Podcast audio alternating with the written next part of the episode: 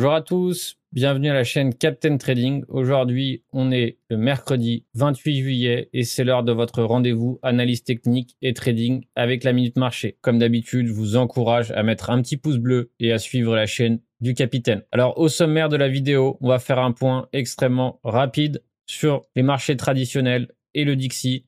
Et enfin, on va s'intéresser au Bitcoin, à l'Ethereum et aux petites cryptos qui sont en train de bouger. On va revenir sur dimanche, donc ma dernière analyse où j'étais plutôt en faveur d'une correction baissière, tout simplement parce qu'il y avait le gap du CMI futur. Alors c'est toujours assez intéressant de voir à chaque fois les commentaires qui vous tombent dessus lorsque derrière finalement bah, votre scénario euh, favori n'a pas été sélectionné. D'accord? C'est toujours marrant de voir euh, ces gens qui après coup ah bah regarde tu, tu disais n'importe quoi bon bref. Ce qui est sûr c'est que en analyse technique en trading on est absolument sûr de rien. On établit juste des statistiques et des probabilités en faveur d'un scénario plutôt qu'un autre. Alors pour ma part j'étais short. J'ai eu mon stop loss qui a été touché. J'ai perdu 1% de mon capital et l'histoire est terminée. Je passe à autre chose et je cherche d'autres scénarios. D'ailleurs pour ceux qui sont dans le Discord pro lundi, la newsletter pro, dès le départ, j'étais plutôt acheteur et j'ai proposé d'acheter le niveau des 36 500 qui était l'ancienne résistance et qui pour l'instant a servi parfaitement de support. Donc encore une fois, le but n'est pas d'avoir raison et avoir raison dans un marché ne sert absolument à rien si ce n'est que à remplir son ego. Le but c'est de chercher des scénarios et d'avoir plus souvent raison que tort. D'accord? Donc c'est important de le comprendre. Donc d'abord, on va faire un point rapidement sur les marchés traditionnels. Pour l'instant, hein, le rallye continue. Donc on a eu cette correction hier. Pour l'instant, en tout cas dans les futurs, c'est en train de rattraper la correction. On va voir si ça perdure. Ici, pareil, hein, les indices sont plutôt bullish pour l'instant. Donc bien qu'on perd du momentum, pour l'instant, ils sont bullish. Donc à voir, à vérifier si ça continue ainsi. Pareil ici pour le Nasdaq. Donc grosse divergence. Donc on espère tout simplement que éventuellement ça continue proprement de façon à ce que euh, on puisse continuer à avoir ce rallye dans l'ensemble, perdurer pour que derrière pour les cryptos ça se passe aussi plutôt bien. Ça serait évidemment le but. Donc où en est l'or aussi? On va faire un petit tour sur le gold, c'est toujours intéressant. Donc le gold qui se porte correctement. Je vous rappelle que ici publiquement, j'avais annoncé mon entrée swing.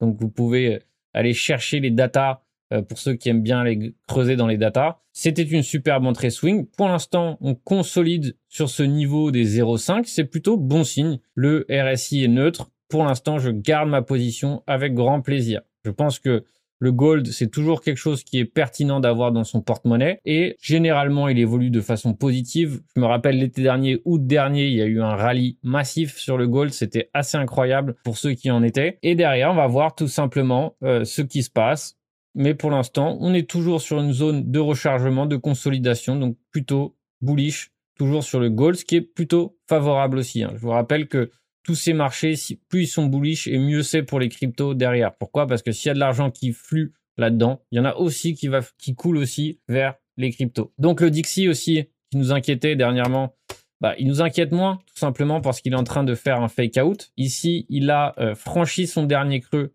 à la baisse, ici, le 82 50 points ont été franchis à la baisse. Donc ça, c'est plutôt en 4 heures, mais on a un reverse 4 heures qui s'est mis en place. Il y avait une divergence, donc tout ça, c'est aussi extrêmement positif. On a eu un coup de chaud à ce niveau-là, et derrière, pour l'instant, c'est en train d'être invalidé. Alors évidemment, pour que on soit l'esprit vraiment tranquille sur le Dixie, il faut évidemment que cette correction perdure.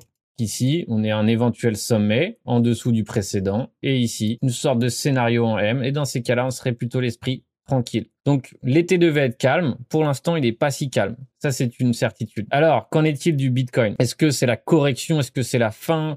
Que va-t-il se passer?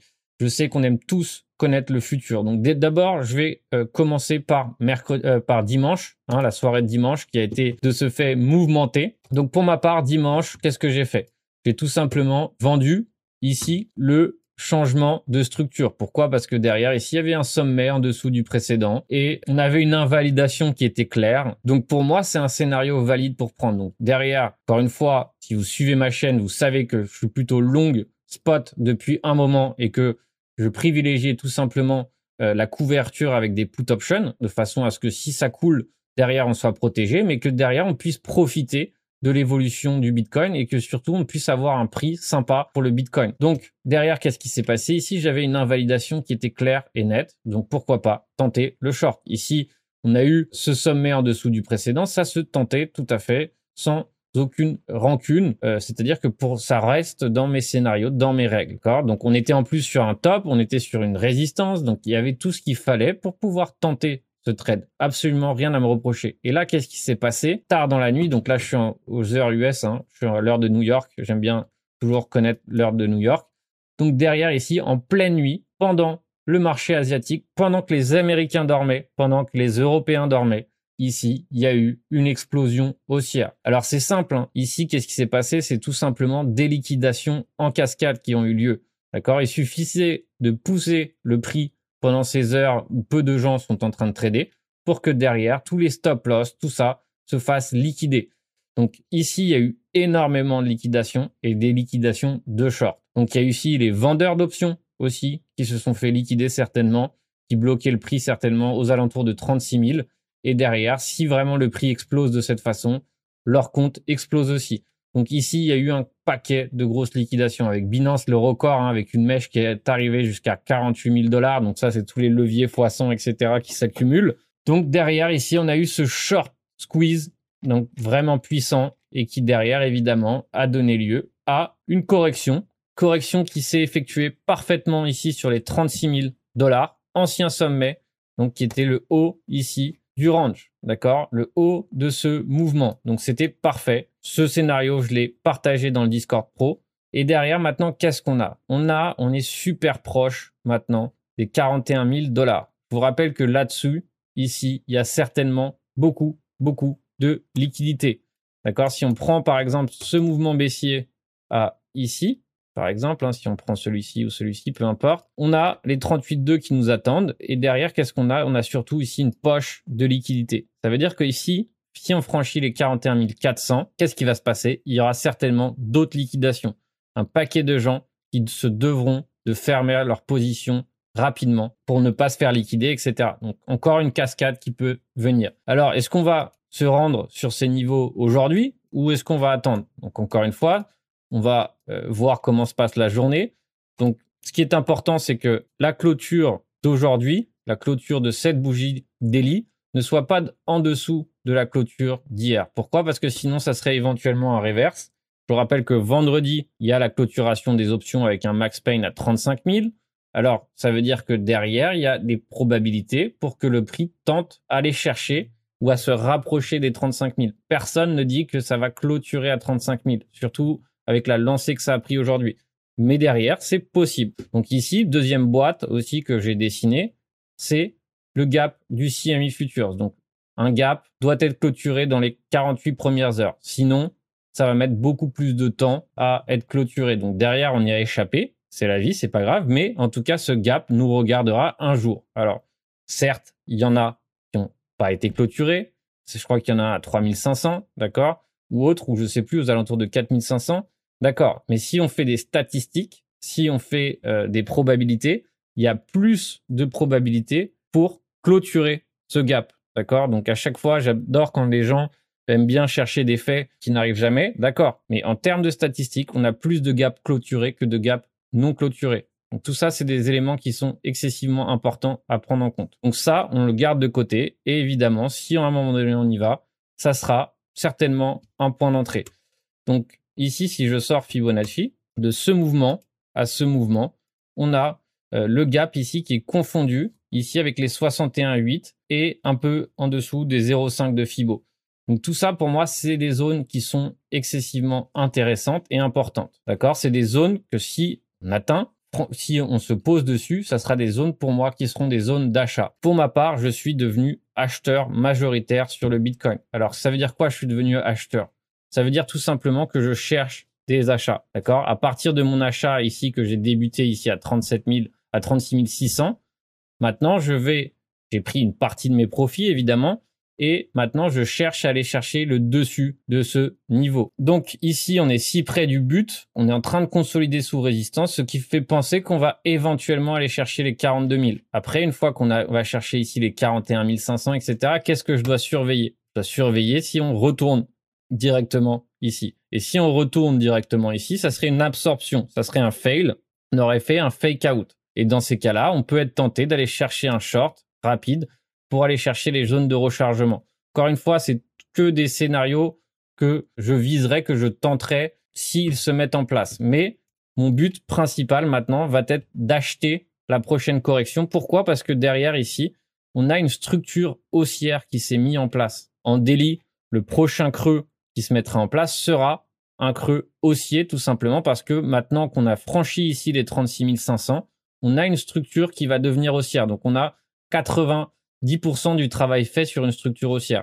Derrière, si ici on a un pullback, un nouveau creux qui se met en place et qu'on a un nouveau sommet, on a une vraie structure haussière en délit. Et dans ces cas-là, ça veut dire que les prix auront tendance à beaucoup moins corriger et que la polarité se dirigera ou tentera de se diriger vers le haut. Donc ça sera une sorte de tendance haussière qui fera que si on est acheteur, on sera dans le sens de la tendance. Donc on a beaucoup plus de probabilité de réussite en achetant. On est sur des moments décisifs et on est sur des mouvements qui sont plutôt favorables pour l'instant. Donc, quel autre facteur, par exemple, je peux regarder? C'est tout simplement, par exemple, les datas qu'on a au niveau des futures. Je vous rappelle que les futures ont de l'importance sur les prix parce que, par exemple, on, va, on peut voir que le mouvement de dimanche a été principalement lié à des shorts qui se sont fait liquider. Donc, les futures sont excessivement importants parce que c'est eux qui bougent le prix. Si on regarde les datas du CMI, d'accord Donc ça, c'est leur parution qui paraît tous les mardis. Donc c'est toujours excessivement intéressant d'observer. Peut-être que demain, ça va évoluer. Mais on peut regarder que, par exemple, c'est des détails. Évidemment, c'est des petits euh,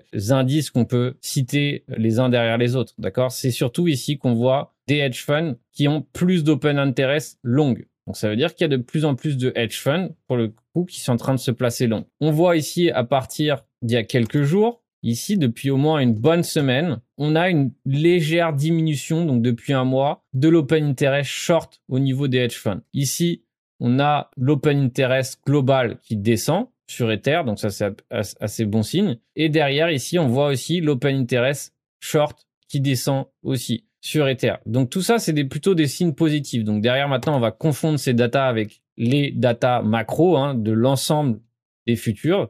Donc on voit tout simplement que on a légèrement augmenté l'open interest, mais que là on est en train de légèrement diminuer l'open interest, ce qui est plutôt bon signe, d'accord? On est sous résistance et que lorsqu'on est sous résistance et qu'on voit un open interest qui descend, c'est plutôt bon signe parce que ça peut impliquer qu'il y a des acteurs qui clôturent leur short, d'accord? Si on a une résistance et qu'on a un open interest qui monte, généralement c'est plutôt mauvais signe. Mais tout ça, c'est des éléments qui sont intéressants, c'est des éléments qui rentrent en notre faveur et surtout, dernier élément qui moi m'intéresse et que dans lequel je remarque, on va dire une nouveauté, c'est la courbe des futurs. D'accord? On a une courbe des futurs qui est en train d'augmenter.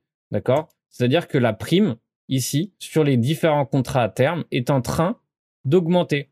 C'est-à-dire que il y a une semaine, on était à peine à 3% pour les contrats de décembre. On est passé maintenant à 4,2% sur FTX. Tout ça, ça veut dire que maintenant, il y a des gens qui sont prêts à acheter le Bitcoin avec une prime, à acheter le prix du Bitcoin plus cher pour pouvoir se positionner long terme. D'accord? Ici, le décembre est à 6%. Donc tout ça, c'est des facteurs qu'on doit observer. Alors est-ce que ça veut dire que ça y est, le Bitcoin est bullish, on va pas aller revisiter les 30 000 dollars? Non, ça veut absolument rien dire. Ça veut juste dire que pour l'instant, il y a pas mal d'indicateurs qui sont en faveur de vouloir continuer cette hausse. Encore une fois, à tout moment, ça peut s'arrêter. Mais pour l'instant, en tout cas, on est sur le haut du range. Est-ce que j'ai envie de me précipiter à acheter le haut du range avec un RSI en surachat? Non. peut chercher un point d'entrée swing et ce point d'entrée swing va se faire, par exemple, s'il y a une prochaine correction violente qui se met en place. Et en tout cas, peu importe la correction, ça sera certainement le moment de se positionner. D'accord? On voudra que le RSI reste à peu près neutre ici et on cherchera un point d'entrée.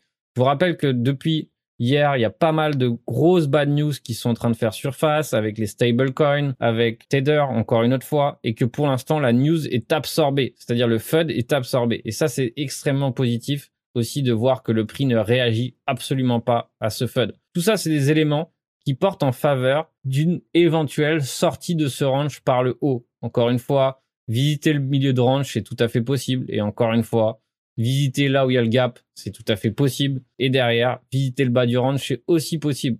On cherche juste des faits et à chercher des swings, à chercher des opportunités et à comprendre lorsqu'on a tort et changer de scénario. On a maintenant Ethereum, pareil, qui se situe, on va dire, sur le point haut du range. D'accord? Donc ici, c'est pareil, il faut, se méfier. Pour ma part, je suis pas fan euh, d'acheter euh, les hauts de range ou d'acheter, euh, on va dire, les zones sur lesquelles on est. Mais voilà, je pense que maintenant qu'on est si près du but ici, si près de la résistance ici des 2400, c'est possible qu'on vienne chercher la liquidité au-dessus de cette résistance. Et après, derrière, quand on vient chercher de la liquidité, il y a deux cas de figure. Soit on reste au-dessus, et dans ces cas-là, c'est plutôt bullish, et on attend un pullback, on rachète la résistance ici, et on va euh, chercher le prochain point. Ou derrière, c'est simple, on vient chercher la liquidité, mais on réintègre. D'accord? Et si ça, c'est le cas, c'est plutôt négatif. Donc si après, une fois qu'on a réintégré, on revient et on revient chercher la liquidité en haut, là c'est bullish. Mais si on réintègre et qu'on reste en dessous du point, du dernier point swing, du dernier point pivot, dans ces cas-là, c'est bearish. Donc encore une fois, euh, par exemple au niveau du RSI, il y a l'Ethereum qui a plus la place de se développer. Et pour l'instant, on a cette, structure haussière qui est haussière en 4 heures, mais pas encore en délit. Donc ici, qu'est-ce qu'on va? On peut chercher tout simplement un point d'entrée à un moment donné par ici. Ici, par exemple, on voit que les 2040 sont un super point d'entrée s'il se met en place. Et derrière, ça serait éventuellement l'opportunité d'acheter. Encore une fois, maintenant, on est sous résistance. Donc, si on achète, faut euh, réfléchir à un point de sortie, un point d'invalidation. On peut acheter sous résistance, hein, tout simplement si on a une invalidation claire qui est cohérente. Donc, pour l'instant, le prix tient au-dessus hein, de ce niveau ici des 2177, ce qui est plutôt positif et on est en train de consolider sous une résistance. Donc quand on consolide comme ça sous une résistance, parfois ça peut donner lieu à un breakout haussier. D'accord? C'est important de le comprendre. Donc à surveiller de très près aussi pour Ethereum. Derrière, il faudra évidemment se protéger en cas de baisse. Donc pour ma part, je suis plutôt favorable à acheter des put options tout simplement parce que dans ces cas-là, on est excessivement bien couvert si ça descend. Et derrière, on a toujours notre spot qui est là. Et donc, on peut que capitaliser si ça baisse et derrière on ne prend pas trop de risques. Donc pour le Dogecoin, certains qui aiment bien regarder les datas de l'époque pour pouvoir derrière troller un peu, le Dogecoin, je vous rappelle que c'est un trade qu'on a pris il y a deux semaines. On l'avait pris sur un niveau intéressant, tout simplement parce que c'était un support intéressant qui avait toutes les conditions nécessaires à réunir pour pouvoir prendre ce trade. Donc pour ma part, évidemment, j'ai pris une partie de mes bénéfices surtout sur cette mèche ici, mais euh, le reste du swing, maintenant, pour moi, je pense qu'aller chercher éventuellement pour le reste du swing les 25, 23 euh, cents, pourquoi pas D'accord? Et derrière, j'ai déjà euh, capitalisé à fond euh, sur ce mouvement. Donc, on a pris déjà 20% depuis le point d'entrée. Et pour l'instant, on a une structure haussière qui s'est développée sur, sur le Doge. Ça veut dire que derrière, ici, la prochaine correction, si on achète, on est dans le sens de la tendance. Donc ici, rappelez-vous, il y avait la divergence daily qui m'avait intéressé. Et c'était le propos de mon entrée. Divergence daily, support macro. On était sur un niveau que on n'avait pas réussi à franchir à la baisse. Et derrière, il y avait tout ce qu'il fallait pour rentrer dans le trade. Bon ratio gain-père, tout était bon pour rentrer. Donc voilà pour, pour cette analyse technique. Je rappelle aussi que pour l'instant, celui qui m'intéresse pas mal, c'est aussi FTT. Donc on en a parlé à la newsletter pro. Mon but ici, c'était de racheter le pivot. On a buté pile sur le pivot. Donc encore une fois, c'est de la chance et aussi de l'analyse mêlée, hein, évidemment. J'aurais pu ne pas aller tester le pivot, mais on l'a fait, donc c'est plutôt très bon signe. Donc maintenant, qu'est-ce qu'on a? On est sous résistance. On a encore de la place pour se développer ici dans le RSI. Il faudra évidemment plus tard surveiller euh, les divergences, hein, délits, etc. Mais pour l'instant, tout porte à croire qu'on va tenter d'aller chercher ici les 35 dollars, qui est la prochaine résistance. Donc pour ma part, je suis boule sur FTT. Hein. J'ai toujours été, mais là, l'avantage, c'est qu'on est en train d'avoir un début de tendance haussière, et ça, c'est excessivement positif. Pourquoi? Parce que ça veut dire que chaque correction est soldée par certainement un retour à la hausse. C'est une question de polarité, tout simplement. Je vous rappelle que dimanche a lieu mon webinaire sur les produits dérivés scalping intraday. On va voir une seule stratégie dans ce webinaire. Donc ce webinaire est destiné d'abord à ceux qui sont intermédiaires, ceux qui ont déjà fait ma formation euh, gratuit sur YouTube. Dans ce webinaire, on va se spécialiser sur une seule stratégie, donc qui s'adapte très bien au scalping et à l'intraday, mais qui peut être aussi euh, mise en place sur du swing. Mais voilà, le but, en tout cas, notre but va être de maîtriser cette stratégie en intraday swing. Donc c'est une de mes stratégies préférées. Donc n'hésitez pas à participer, les places sont limitées, donc il vous reste encore la possibilité de vous inscrire. Et enfin, je vous attends le 1er août pour bosser un peu et essayer évidemment de développer cette stratégie qui s'adapte très bien dans les conditions de marché sur lesquelles on est. Je vous souhaite un bon trading à tous, soyez prudents, vigilants, n'hésitez pas à nous rejoindre dans le Discord public et évidemment ceux qui veulent aller plus loin dans le Discord pro et je vous souhaite un bon trading à tous.